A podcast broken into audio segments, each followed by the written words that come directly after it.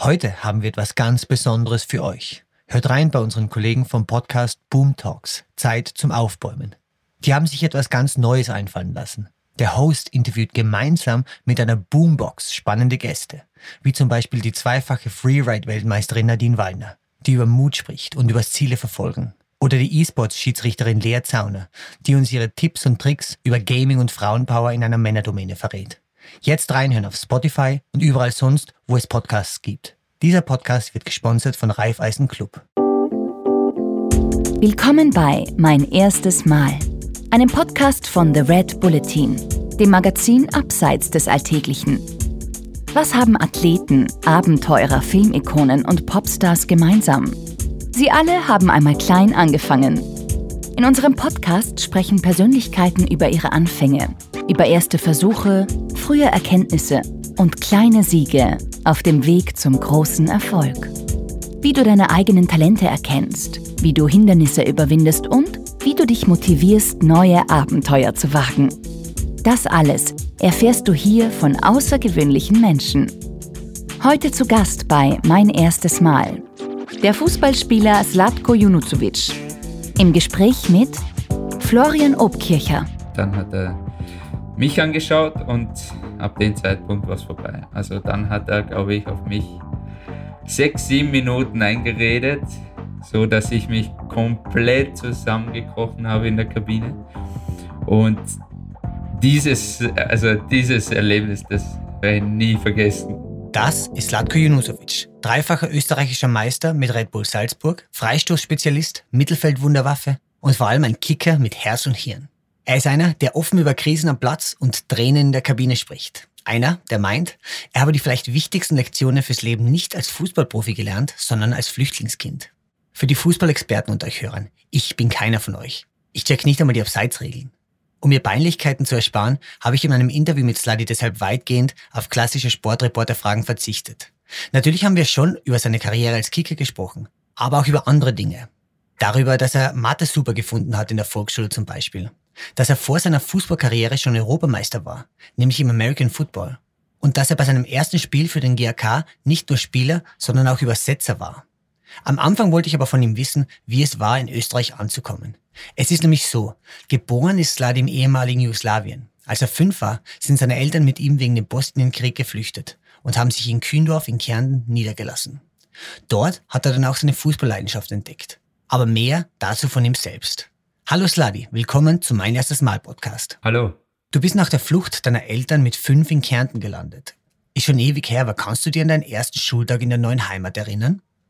Ja, das kann ich auf jeden Fall. Ich war gerade mal sechs Jahre alt und äh, kann mich noch erinnern, wie wenn es heute wäre, als mich mein Vater hingebracht hat und wir probiert haben, dass ich in die Klasse reingehe und äh, ich gestreikt habe, mehr oder weniger und sehr oft, sehr viel geweint habe und äh, das war damals so die erste Erfahrung oder ein prägendes Erlebnis für mich damals, weil es einfach so brutal schwer war, äh, da reinzugehen. Und, äh, und äh, was aber für mich, für einen weiteren Weg halt sehr wichtig war, auch wegen der Sprache, wegen allem drumherum. Und ähm, aber ich weiß noch, wie ich da reingekommen bin, wie ich alle Gesichter gesehen habe, die anderen Kinder gesehen habe. Das war für mich so neu und so schnell und so viel. Und ja, das hat einmal eine Zeit lang gedauert, bis ich mich da adaptiert habe. Ich weiß noch, ich war am ersten Schultag auch gescheit nervös. Der große Unterschied ist allerdings, ich habe die Sprache gesprochen und bin in dem Ort, wo die Schule war, aufgewachsen. Für die war ja alles neu, oder? Bei mir war alles ganz, ganz neu und ähm, vor allem diesen normalen Weg bin ich ja nicht gegangen. Also in Bosnien hat es zwar angefangen mit dem Kindergarten und da war ich äh, auch drin, aber ich wurde ja mehr oder weniger wie meine ganze Familie da rausgerissen. Und wir mussten ja dann schnell handeln und äh, sind dann nach Österreich geflüchtet. Und dann war es ja sowieso turbulent über die meiste Zeit, verschiedene Orte, ähm, Lager und, und so weiter, bis sich das alles eingependelt hat, hat es halt gedauert. Und da war halt, ich sage mal, das normale Aufwachsen, so als Kleinkind für mich einfach nicht gegeben. Und äh, sicher hatte ich Bezug äh, zu anderen Kindern oder auch Freunden, aber das ist nicht das gleiche, wie wenn du jetzt äh, Regelmäßigkeit hast, wie zum Beispiel, ich sage mal, von klein, ganz klein auf die Krabbelstube, dann Kindergarten und dann gehst du normal in die Schule, wo du, wo du so quasi diesen Übergang hast. Das war bei mir nicht der Fall. Bei mir ging es halt dann, ja, wie soll man sagen, etwas schwieriger zu und das war vielleicht für mich, für den Kopf her und auch psychologisch einfach was anderes, wie wenn ein normaler Weg wäre, wie jetzt zum Beispiel für meine, für meine Kinder. Dein Vater war in Bosnien Richter und hat hohes Ansehen genossen. In Kärnten haben deine Eltern dann anfangs als Hilfsarbeiter anheuern müssen. Wie hast du als Kind diesen Neuanfang der Familie erlebt? Ich sage mal so, wir hatten jetzt nicht äh, viele Mittel oder sehr viele Möglichkeiten, hatten sie auch nicht, uns zu beschenken oder die neuesten Sachen zu haben oder auch äh, was Kleider oder Material betrifft. Äh, es war vieles halt auch teilweise improvisiert und äh, wir haben uns dementsprechend aber auch so eingeteilt und irgendwie muss ich sagen, trotzdem Mitteln und allem, was wir hatten, ich hatte eine super Kindheit, eine schöne Kindheit. Ich habe wirklich sehr, sehr viele positive Erinnerungen an meine Kindheit, ans Aufwachsen und konnte einfach auch für mich, fürs Leben sehr viel mitnehmen, ähm, was, äh, ich sage mal, auch so eine Art Reflexion bedeutet und alles einordnen kann und äh, mich dementsprechend auch auf gewisse Sa Sachen, Situationen einstellen kann. Das habe ich von klein auf eigentlich gelernt und auch durch meine Eltern und, und egal wie schwierig die Situation ist, du kannst es mit normalen Gedanken und, und guter Organisation kannst es meistern und ähm, das sind, glaube ich, die wichtigsten Attribute, glaube ich, äh, die ich mitnehmen habe können. Warst du eigentlich ein guter Schüler? Was waren deine Lieblingsfächer? Ja, jetzt muss ich ganz weit zurückgehen. ähm, natürlich als allererstes kommt Turnen ganz groß rauf, wie bei vielen, glaube ich. Also sportliche Aktivität war bei mir schon immer äh, sehr gern gesehen und habe ich sehr äh, gerne gemacht, egal welche Sportarten es waren. Also es war nicht nur Fußball. Ich habe auch teilweise American Football, also Flag Football habe ich gespielt. Bin sogar Europameister gewesen äh, in der Schule in Amsterdam. Wirklich? Ja, das weiß man noch nicht. ja, wir haben da den Titel geholt, sind dann zur Weltmeisterschaft äh, geflogen. Ja, das war richtig cool. Äh, richtig coole Erfahrung. Handball äh, hat mir sehr taugt, Basketball kann ich, Tennis, ähm, alles so Ballsportarten äh, mag ich sehr gern und das habe ich halt auch in der Schule ausüben können. Und äh, ja, und ganz überraschend auch, äh, was ich sehr gerne gemacht habe oder sehr gern äh, das Fach hatte, auch Mathematik. Jetzt warst du offenbar in sämtlichen Ballsportarten sehr talentiert. Aber kannst du dir erinnern, warum du dich schlussendlich fürs Kicken entschieden hast? Fußball ist meine Leidenschaft. Fußball liebe ich. Also seit ich, glaube ich, äh, als kleiner einen Ball bekommen habe, habe ich den immer hinterhergejagt. Und äh, bei mir war es so in Künstdorf damals, als ich aufgewachsen bin. Ich war ja noch bei keinem Verein damals. Wir haben es dann ähm, probiert in dem Verein. Das war auch äh, ganz am Anfang, ähm, so als ich sechs, sieben war, äh, habe ich gestartet, habe ja mal kurz angefangen. Dann war ein kurzer Abbruch, also es war ein, ein Hin und Her teilweise. Und äh, da war ich mir selber einfach, ich für mich selber nicht sicher, ob ich in einem Verein spielen will. Ich habe sonst nur bei der Schule gekickt, einfach, äh, heute könnte man ja sagen, so Käfigkicker, Straßenkicker. Und ähm, dann habe ich mit dem Verein, hat ein bisschen gedauert, bis das alles so von mir akzeptiert wurde, dass ich da spielen will. Und ab dem Zeitpunkt, wo ich beim Verein war, ging es einfach meine Eltern haben immer eine Videokamera mitgehabt, also so richtig haben jedes Spiel aufgenommen und die, die habe ich mir dann zu Hause auch alle angeschaut. Ich hatte so wie viele Profis jetzt auch, wenn du mit vielen redest, äh, es war schon jeder mal Stürmer oder was auch immer. Ich war auch Stürmer. Äh, dann machst du deine fünf, sechs, sieben Tore pro Spiel und ähm, vor allem die Mama war immer sehr begeistert.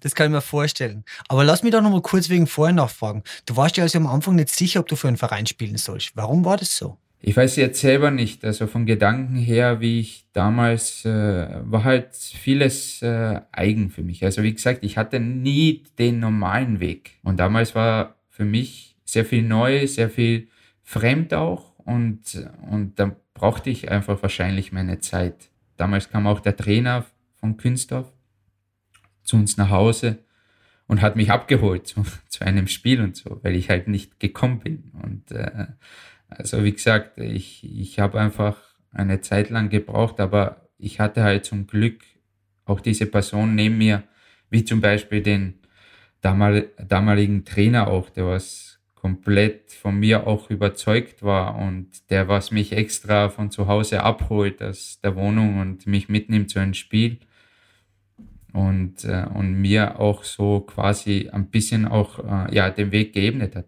Hm. Du bist also am Anfang nicht wahnsinnig gerne in die Schule gegangen und zu Fußballspielen offensichtlich auch nicht. Und da frage ich mich ein bisschen, bist du als Flüchtlingskind eigentlich cancelled worden? Hast du sowas erlebt? Ja, zum Teil schon. Ähm, natürlich hat es in der Kindheit immer wieder gegeben und ähm, ich habe mich auch ähm, eine Zeit lang, weiß ich noch, ich habe mich immer geschämt, wenn ich die andere Sprache gesprochen habe. Ähm, und äh, es war nicht immer einfach und auch für meine Schwester nicht. Äh, für meine Schwester war es vielleicht noch schwieriger, weil das, sie war ja, sie ist ja eigentlich äh, Anfang der Pubertät, ihrer Pubertät auch hierher gekommen und da kann man sich auch natürlich auch vorstellen, wie die anderen Kinder oder Jugendliche, besser gesagt Jugendliche auch so sind. Und äh, da ist es nicht immer so einfach und, äh, und äh, auch nicht so einfach da drüber zu stehen oder den richtigen Blickwinkel zu haben. Bei mir sicher äh, waren auch, ich sage mal, Anfeindungen dabei, aber, aber nicht so viele. Ich hatte sehr, sehr viele Freunde ähm, durch den Fußball. Ich habe die Sprache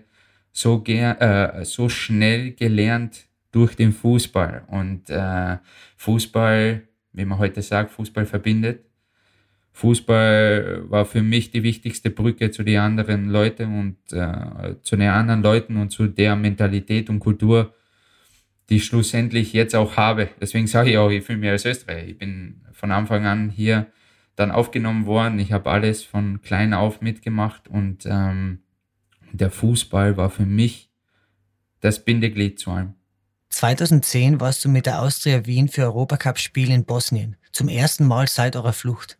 Wie war das, plötzlich in der Öffentlichkeit überall deine Muttersprache zu hören? Äh, es war sehr aufregend. Äh, wobei ich sagen muss, ich war seitdem auch nicht mehr unten, aber es war, es war sehr aufregend für mich und, äh, und natürlich spürst du es auch in dir, diesen Bezug das hast du irgendwo auch äh, in deinem Herzen, im Herzen drin und, äh, und ich stehe auch dazu. Also ich, äh, ich schäme mich nicht dafür, wo ich herkomme oder was auch immer. Also das überhaupt nicht. Und äh, ich nehme von vielen äh, Sachen sehr viel mit. Einerseits das Bosnische, andererseits auch das Österreichische. Ich habe sehr vieles in mir, auch die Emotionen, äh, die Mentalität, und, und das ist alles bei mir drin und das ist alles eins bei mir. Und deswegen bin ich auch sehr froh, dass es so ist. Ah, erlaub mir die blöde Frage, Sladi. Aber so weit ist es ja eigentlich nicht nach Bosnien. Acht Stunden im Auto oder so. Gibt es da einen tiefer sitzenden Grund, warum du noch nie privat hingefahren bist in der alte Heimat? Na, ganz ehrlich, es hat einfach äh, momentan noch nicht sein sollen. Es wird sicher irgendwann einmal passieren. Das, das werden wir sicher machen, aber es äh, war halt, oder während der Profikarriere momentan, es war einfach, hat sich einfach nie ergeben, so blöd es jetzt auch klingt, aber es, äh, es waren halt immer wieder andere Sachen. Es war sehr viel, auch damals mit der Nationalmannschaft, weiß ich noch, oder jetzt auch, äh, auch mit den Kids. Du planst einfach sehr viele Sachen drumherum und ähm, ich fühle mich so, wie ich es gerade vorher auch erklärt habe und das wird immer bei mir auch so sein und äh, den Ort an sich werde ich auf jeden Fall besuchen, aber der Ort an sich ist jetzt für mich oder was mich betrifft von meiner Einstellung nicht so wichtig. Sladi, mit elf bist du nach Graz übersiedelt, um in die Sporthauptschule Bruckner zu gehen, weil allen klar war, der Bursch kann mehr. Entdeckt und gefördert hatte damals unter anderem ein gewisser Werner Gregoritsch. Der war damals Lehrer in der Sporthauptschule und Jugendtrainer beim GRK. Kannst du dir an dein erstes Treffen mit ihm erinnern? Ja, damals, als das alles äh, so quasi ins Laufen begann, äh, bin ich ja mit dem Papa dann von Künsdorf nach Graz gefahren und ja, die erste Begegnung war auch mit dem Werner Gregoritsch, wo wir uns im Gasthaus damals äh, zusammengesetzt haben und äh, über, ja, äh, ich sage mal, die Situation unterhalten haben, wie wäre es, wenn ich nach Graz kommen würde und ähm, da zur Schule gehen würde. Damals natürlich in die Sporthauptschule Bruckner, wo der Gregoritsch damals auch einen ja, ja, sehr großen Bezug hatte und auch äh, da Lehrer war. Und, ähm, und viele Themengebiete haben wir dann miteinander besprochen, wie es ausschauen könnte. Und, und ich hatte da auch so quasi meine Bedenken damals, weil bei mir war es immer schon so, da wo ich mich wohlgefühlt habe, wo ich meine Freunde hatte, da wollte ich auch nicht so schnell weg, auch wenn die Perspektive jetzt dementsprechend war, dass ich da einen Schritt weiter zum Profi-Dasein hätte machen können, aber es war einfach nicht so einfach. Wir hatten sehr viel Gespräche dann auch zu Hause, sehr viel Emotionen von meiner Seite waren da auch dabei. Aber schlussendlich habe ich mich dann doch entschieden, nach Graz zu gehen. Und äh, da war auf jeden Fall auch der Werner Gregoritsch ein großer ja, Bezugspunkt für mich, einfach weil er halt schon sehr viel auch in mich gesehen hat und äh, mir und uns dann auch dementsprechend auch geholfen hat. Den Werner Gregoritsch kennt man ja irgendwie so ein bisschen als ruppigen Kerl. Wie hast du ihn damals als Kind kennengelernt? Auch ruppig. Also ich habe eine Geschichte habe ich äh, mit Werner Gregoritsch damals, als ich dann schon in Graz war und auch bei der Sporthauptschule und da hatten wir mit der Schülerliga ein Turnier am Verbandsplatz in Graz. Und es war eh schon dann das letzte Spiel und wir haben 2-0 geführt. Ich war am Platz und äh, damals war Oliver Kölli der Trainer und Werner Gregoritsch war ja einfach so dabei, eigentlich als Zuschauer. Und ähm, wir spielten 2-0, waren wir vorne und dann gab es einen Elfmeter. Und ähm, der Werner schreit von draußen dann zu mir rein, ich soll ihn schießen. Ich habe ihn angeschaut und abgewunken. Dann hat er gesagt, ich soll schießen. Dann habe ich gesagt, nein, ich, ich will nicht schießen. Passt, dann ist damals, also auch in der Mannschaft war der Daniel Beichler, kennt man ja auch noch. Äh, er ist zum Elfmeter gegangen, er war einer der jüngsten in der Mannschaft. Schießt ihn und verschießt. Äh, er verschießt den Elfmeter ja, passt trotzdem. Wir haben das Spiel dann trotzdem 3-0 gewonnen, äh, sind dann in die Kabine rein. Ja, und dann, dann kam der Werner Gregoritsch auch in die Kabine rein. Dann hat er mal eine Ansprache gehalten und dann hat er mich angeschaut und ab dem Zeitpunkt war es vorbei. Also dann hat er, glaube ich, auf mich sechs, sieben Minuten eingeredet, so dass ich mich komplett zusammengekrochen habe in der Kabine. Und dieses, also dieses Erlebnis, das werde ich nie vergessen. Also das war, das war Werner Gregoritsch pur. Und das war ziemlich witzig. Und im Nachhinein, äh, im Nachhinein war es witzig, aber, aber ich muss zudem auch sagen, also es war dann schon auch so, dass ich eine super Beziehung zum Werner Gregoritsch hatte. Das war halt nur wegen dem Elfmeter und das war halt so eine besondere Geschichte. Aber grundsätzlich war er immer, oder wo ich ihn auch gesehen habe, auch dann die Jahre danach, äh, wo ich auch noch eher Jugendlicher war, war immer eigentlich eine Stütze für mich. Ja. Und ähm, er hat sehr viel in mir gesehen und, äh, und er wusste aber schon auch, wie er anpacken muss, äh, auch gerade in dem Alter. Also man muss sich ja mal vorstellen, mit 13, 14, 15, äh, so in dieser Pubertätzeit. Ist nicht immer so einfach und die, die Jungen teilweise wissen auch nicht, wohin der Weg führt oder was sie machen wollen, welche Ziele sie haben. Und da brauchst du einfach auch irgendwo solche Typen auch, die was dir ganz klar den Weg auch zeigen. Und äh, wenn du das annimmst, dann, dann kannst du auch weit kommen. Und äh, weil da ist halt sehr viel Erfahrung dabei, Lebenserfahrung halt vor allem und nicht nur das Sportliche, sondern auch im privaten Bereich. Und da verlieren sich halt leider zu viele Jugendliche darin. Rückblickend, was ist das Wichtigste, das dir der Mentor Werner Gregoritsch damals mitgegeben hat? Na, grundsätzlich, ich sage mal auch ähm, die Aktion jetzt in der Kabine, was ich vorher erzählt habe, was für mich auch einfach so prägend war, äh, was mir halt immer im Kopf geblieben ist, ist einfach ähm, auf gut Deutsch zu sagen, scheiß da nichts. Mach einfach deinen Weg, geh einfach durch, trau dich Sachen, probier es aus. Wenn es klappt, klappt, wenn es nicht klappt, es geht halt weiter. Und äh, so war das irgendwie dann von Jahr zu Jahr, hat sie das äh, immer wieder dann auch bestätigt. Äh, du musst an dich glauben. Du musst, egal wie schwer die Situation ist, immer weiter tun. Und irgendwann wirst du da, da auch belohnt werden mal schneller und äh, mal langsamer, aber irgendwann wirst du dein Ziel erreichen, wenn du konsequent dahinter stehst, aber auch äh, mit dem gewissen Mut und deiner Energie dranbleibst. Und äh, zum Glück hat sich dann das für mich dann so entwickelt. Du bist ja damals allein nach Graz, ohne deine Eltern. Gewohnt hast du über einer Pflegefamilie.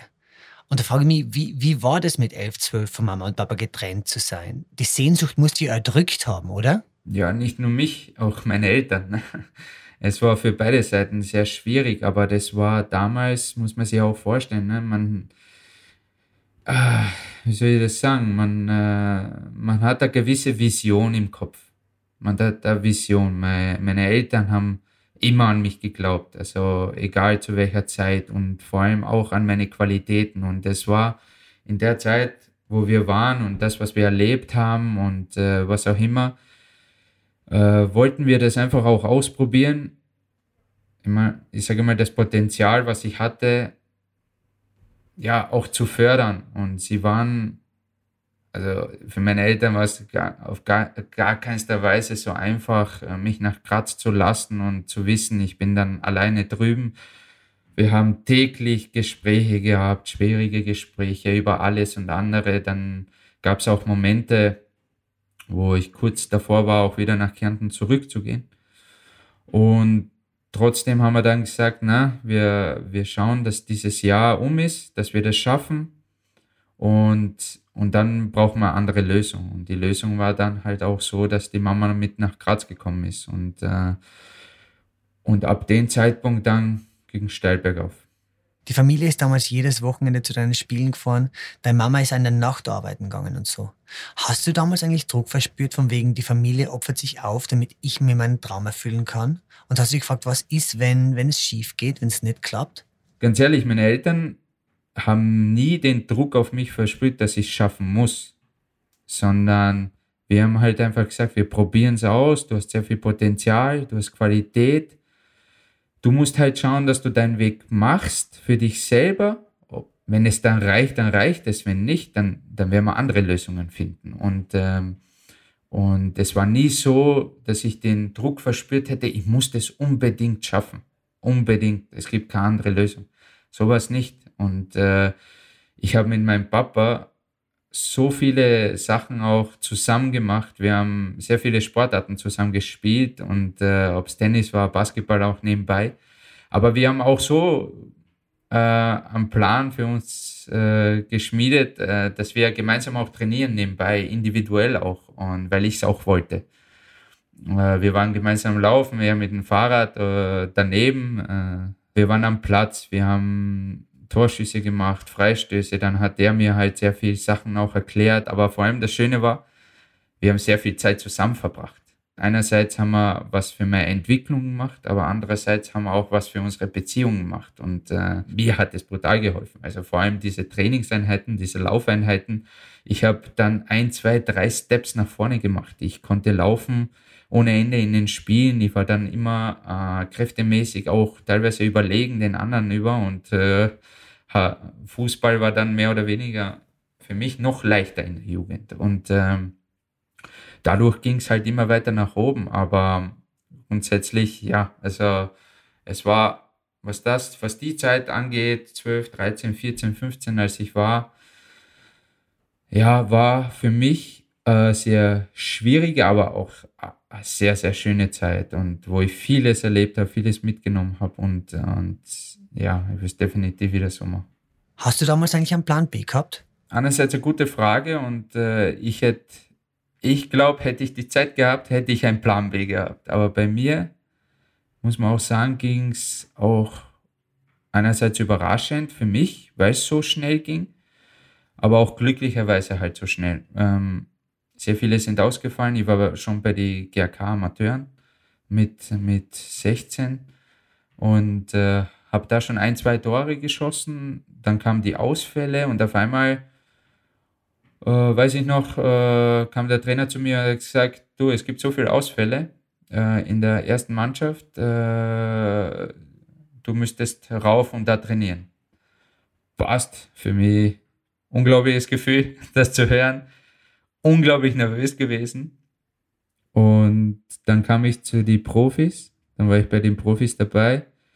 Und dann kam das auch, für was ich mich als Kleinkind geschämt habe, mit der Sprache, kam mir da bei den Profis zugute. Also wir hatten sehr viele Spieler wie jetzt äh, Alen Skoro, Basina, Tokic, Moratovic, Majstorovic, alle, die was die Sprache kannten und sprachen, die was mich sofort in ihre Gruppe aufgenommen haben. Vom ersten Tag war ich dann mehr oder weniger der Übersetzer für die Österreicher auch. und ich war komplett drin. Und erstes Training ging so gut, so, es ging alles auf. Und ab dem Zeitpunkt sagte Walter Schachten, er bleibt für immer da. 2006 ist er ja dann quasi die höchste Ehre im Kickerleben zuteil worden. Du hast in der Nationalmannschaft debütiert. Gegen Kanada unter Josef Hickesberger. Du warst damals 18. Unglaublich jung eigentlich. Geklingelt hat es dann allerdings erst fünf Jahre später. Kannst du dich an dein erstes Tor im Nationalteam erinnern? Ja, das war in Baku, in Aserbaidschan. Ich glaube zum 4-1. Und da war ich sehr glücklich, dass ich einmal das erste Tor gemacht habe für Österreich. Äh, für mich persönlich, weil es hat wirklich lange gedauert, äh, viel dahin investiert, aber dann hat es gut funktioniert. Ich glaube, damals war es auch, Janci, weiß nicht mehr genau, wer den Assist gegeben hat.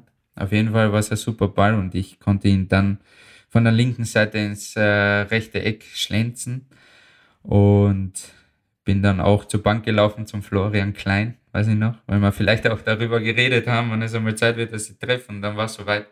Und ja, war auf jeden Fall eine Lösung und war ein super Gefühl, äh, für das eigene Land zu treffen und ähm, so wie auch äh, zum ersten Mal für sein Land zu spielen. Und äh, mein erstes Spiel habe ich in Kanada gemacht, damals im Hanapi-Stadion und gegen Aserbaidschan habe ich das erste Tor gemacht. Und ich glaube, zwar nicht mein schönstes Tor gemacht, aber ich glaube das Wichtigste und da waren so viele Emotionen dabei.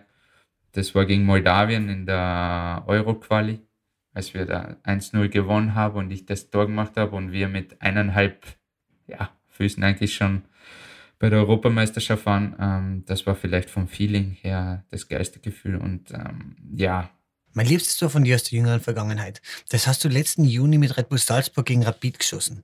Das muss man für die Hörer vielleicht kurz erklären. Da kommt also der Eckball rein, du nimmst ihn außerhalb vom Strafraum Volley, der segelt über die Köpfe deiner Gegner und Mitspieler hinweg, der Tormann streift den Ball, lenkt ihn leicht aber an die Stange, aber er ist drinnen. Jetzt bin ich wirklich kein Fußballexperte, aber da muss sogar ich sagen, das ist Perfektion. Danke.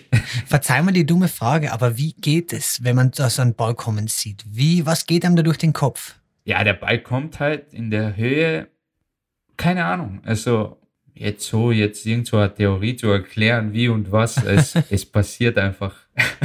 es passiert einfach irgendwie, der Ball kommt und du hast schon so ein Gefühl, machst du jetzt einen Schritt zurück. Ich glaube, bei dem war es ein, zwei Schritte, was ich zurückgemacht habe und dann auf den Ball draufgegangen bin. Und natürlich brauchst du auch ein Quäntchen Glück, dass du natürlich genau so triffst, wie es Treffen willst. Also ich habe dann zur richtigen Zeit genau in der Mitte meines Fußes gehabt, am Rist. Und, ähm, und die Bewegung, die ich dann gemacht habe, mache ich halt sehr gerne oder liebe ich auch generell. Vor allem, wenn der Ball halb hoch ist. Und ähm, dass ich ihn natürlich dann so treffe und der so reingeht ins Tor, hat einfach zu diesem Spiel halt gepasst. Uns ist sehr viel aufgegangen. Wir hatten, wir waren so quasi im Flow drin und dann gelingt das so ein Tor und natürlich kochen da nochmal die Emotionen nochmal hoch. Ja, schon ein sehr gutes Gefühl gewesen.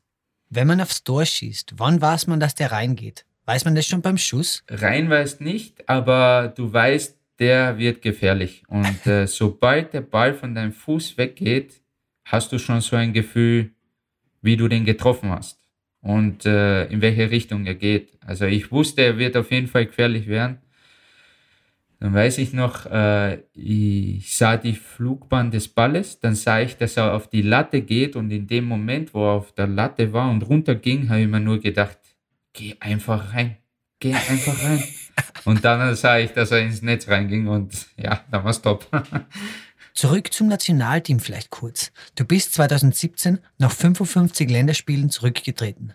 Wenn du jetzt aber wie im Sommer die Österreich-Spiele bei der EM anschaust, bereust du die Entscheidung eigentlich? Juckt's dir da nicht, dabei sein zu wollen? Ich sage mal, es hat alles so seine äh, zwei Seiten. Einerseits, ich habe es geliebt, für das Nationalteam zu spielen und ich war immer sehr glücklich, den Adler auf der Brust zu tragen und ich glaube, man hat es auch gesehen, äh, dass ich sehr stolz bin und froh bin, dabei zu sein. Damals war die Situation halt leider so, in Bremen noch, äh, haben wir Entzündung am Fuß äh, zugezogen und das war brutale Zeit. Habe sehr lang, über einen sehr langen Zeitraum Schmerzen gehabt, habe mit Schmerzen gespielt.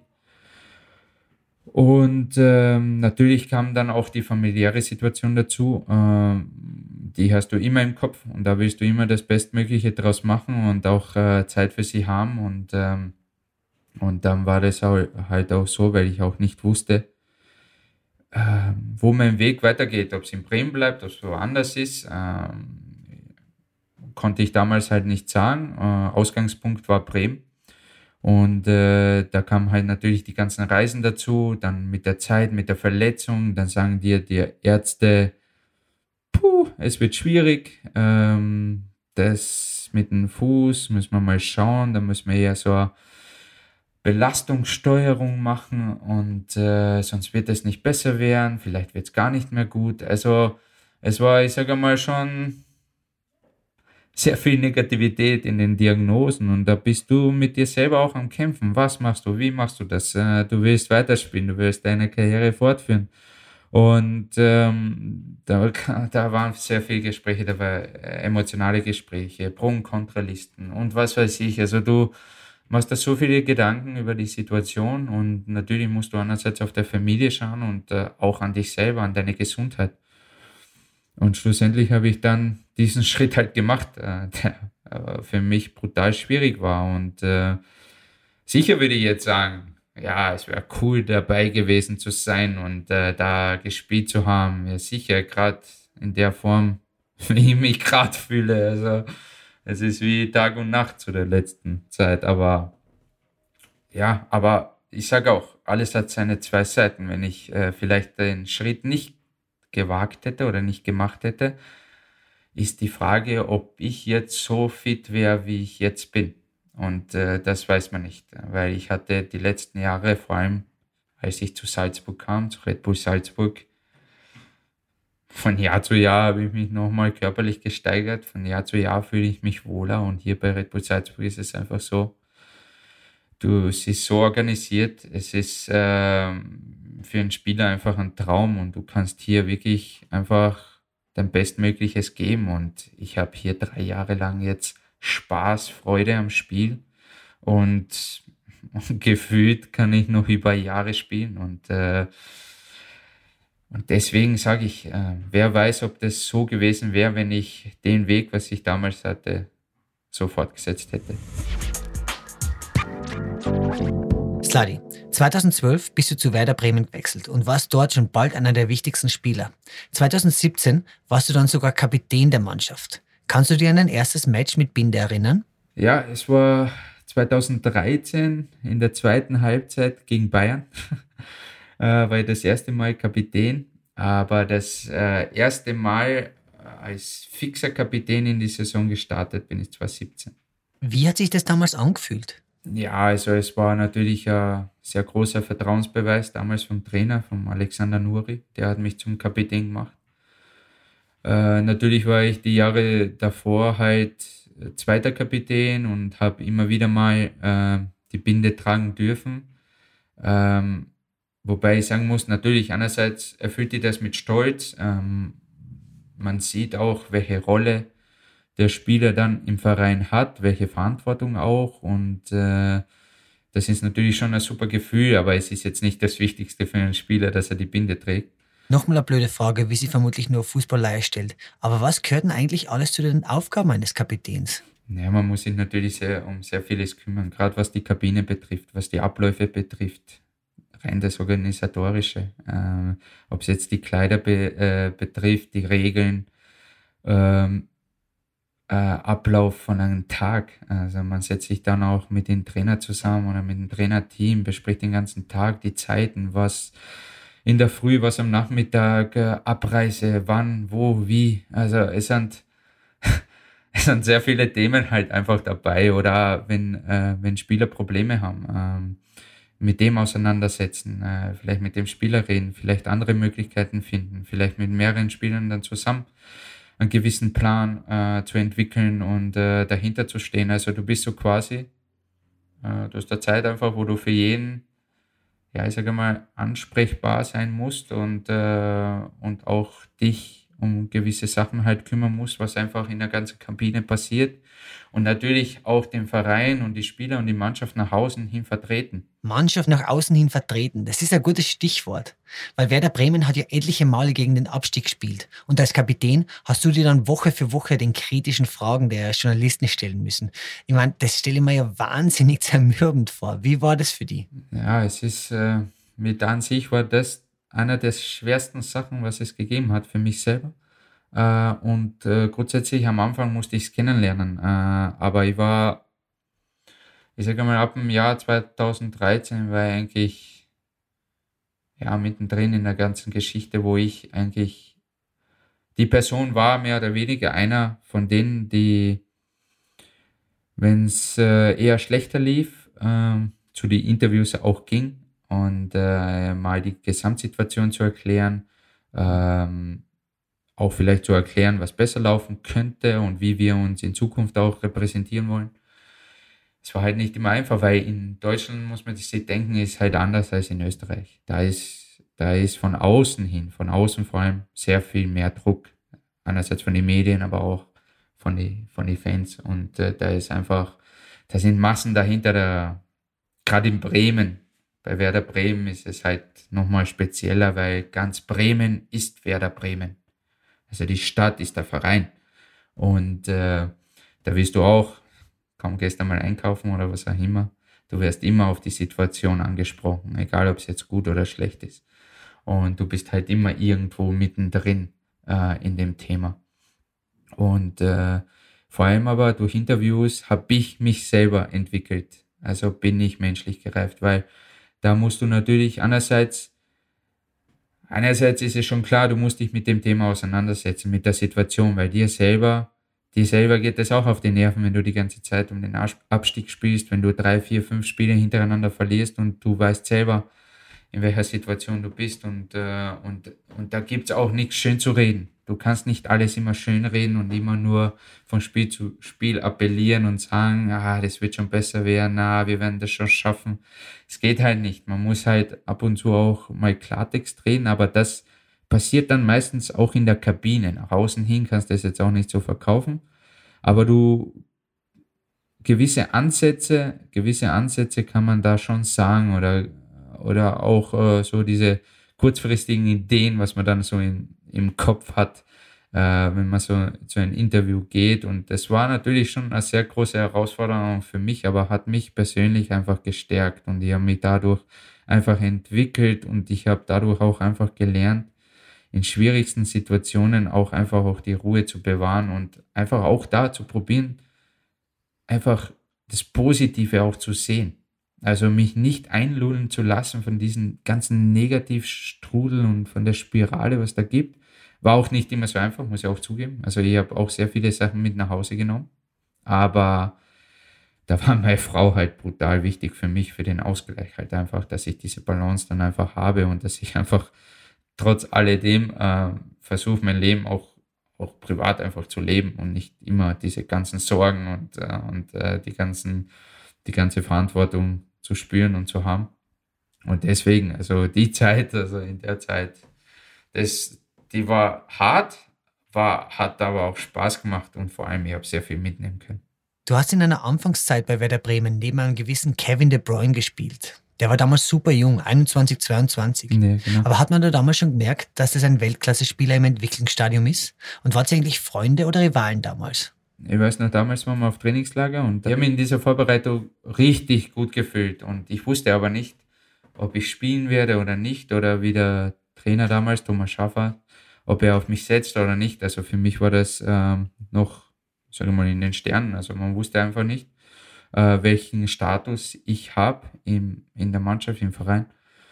Und, und dann, als der Transfer kam, habe ich mir schon gedacht, puh, das, das kann schwierig werden, weil er halt auch Achter war, so wie ich halt. Wir haben damals äh, 4-3-3-System gehabt mit einem Sechser, zwei Achter, zwei Flügel.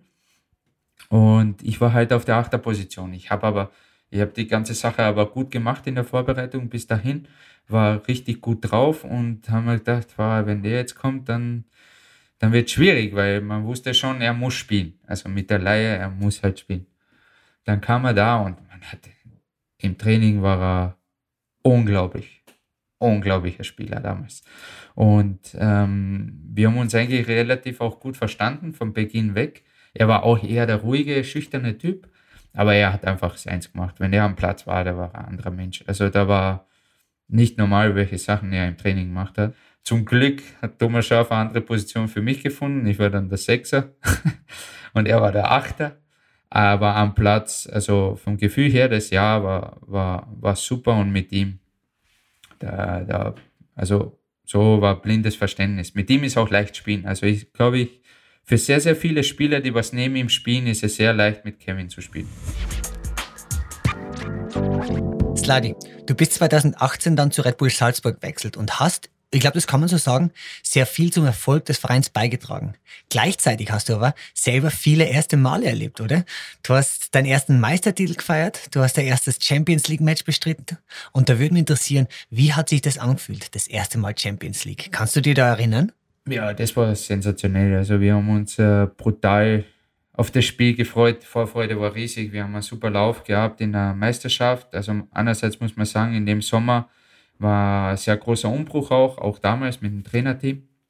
Und man wusste jetzt nicht so richtig, in welche Richtung es geht. Vorbereitung ist immer ein bisschen schwierig zu sagen. Und dann haben wir einen super Lauf gehabt, super Start in die Meisterschaft und dann kam es halt. Das erste Mal Champions League, Genk war der Gegner zu Hause.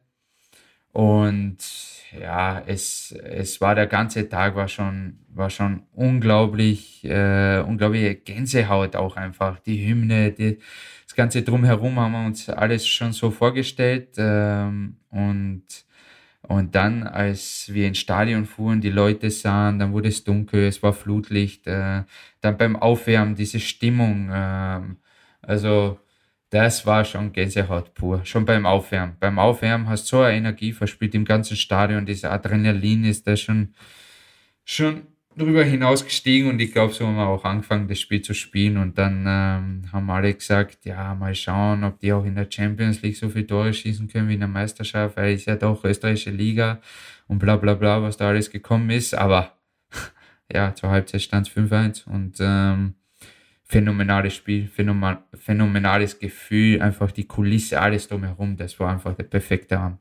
Ihr habt das Match am Ende 6 zu 2 gewonnen. Unglaublich. Der Erling Haaland hat bei dem Spiel ja dann sogar einen Hattrick geschossen. Und er ist, glaube ich, ein ganz gutes Beispiel für die vielen jungen Talente, mit denen du bei Red Bull Salzburg spielst, oder? Und da würde mich interessieren, wie das ist. Lange warst du ja selber der junge Wilde. Jetzt bist du da als Spieler der, der Weise, der Erfahrene. Bringst du den jungen Spielern eigentlich Sachen bei und kannst du im Gegenzug etwas von ihnen lernen? Ja, grundsätzlich muss man sagen, bei meiner Generation, also als ich jung war, waren sehr viele Alte, als ich alt bin, sind sehr viele Junge. Also es wechselt sich ab. Aber ähm, ja, also ich versuche einfach, ähm, ich sage mal, Platz einfach auch zu zeigen. Ähm, wer ich bin und was ich bin. Also ich bin jetzt keiner, der was stetig oder die ganze Zeit zu den Jungen geht und sagt, du musst das machen, du musst das machen, es wäre besser, wenn du das machst. Ganz im Gegenteil, ich versuche einfach mit ihnen eine gute Zeit zu haben. Wenn sie Fragen haben oder so, das wissen sie, die können sie immer zu mir kommen und äh, mich fragen, wie es da war, wie es das ist oder wie gewisse Situationen einfach im Spiel sind. Aber das haben wir auch manchmal, aber grundsätzlich versuchen wir einfach eine gute Zeit auch miteinander zu haben und, und sicher gibt es auch vor allem im Spiel, also während dem Spiel gibt es sicher Situationen, wo wir generell oder wo die Jungen noch etwas cleverer agieren könnten, aber das kommt mit der Zeit. Grundsätzlich geben die Gas in jedem Training, in jedem Spiel und, und das ist ja auch was Schönes für mich. Also dann, das zieht mich auch an. Also ich hoffe, dass ich die Jungen anziehe und die Jungen ziehen mich an. Also so hat das alles äh, einen Sinn. es ergeben und nehmen und es funktioniert wirklich gut. Also die Mischung ist auch wichtig, dass wir eine Balance haben und wenn das der Fall ist, so wie es momentan ist, dann sind wir auf einem sehr guten Weg. Letzte Frage, Sladi. Auf welches erste Mal in der Zukunft freust du dich? Ja, ich freue mich auf jeden Fall, äh, wenn wieder die äh, alte Normalität kommt und Zuschauer ins Stadion dürfen, äh, dass wir wieder die Heimspiele erleben können äh, mit einer richtigen Kulisse, mit Stimmung, mit, mit einer gewissen Euphorie und ähm, auf das äh, hoffe ich und freue ich mich eigentlich am meisten, weil das macht auch den Fußball aus. Haben wir vorher auch geredet, glaube ich, ein ganz Thema, Fußball verbindet und äh, das ist einer von den schönsten Verbindungen, Fans zur Mannschaft, Mannschaft zu den Fans und äh, das, auf das freue ich mich sehr, sehr. Was für ein schönes Schlusswort. Vielen Dank für das gute Gespräch, Sladi. Bitte. Und alles Gute für die nächsten Spiele. Ciao. Das war mein erstes Mal mit Zlatko Junuzovic. Mehr davon findest du überall, wo es Podcasts gibt. Auf www.redbulletin.com und natürlich in unserem Magazin. Hat dir unser Podcast gefallen? Dann freuen wir uns über deine Bewertung. Und noch mehr, wenn du uns weiterempfiehlst.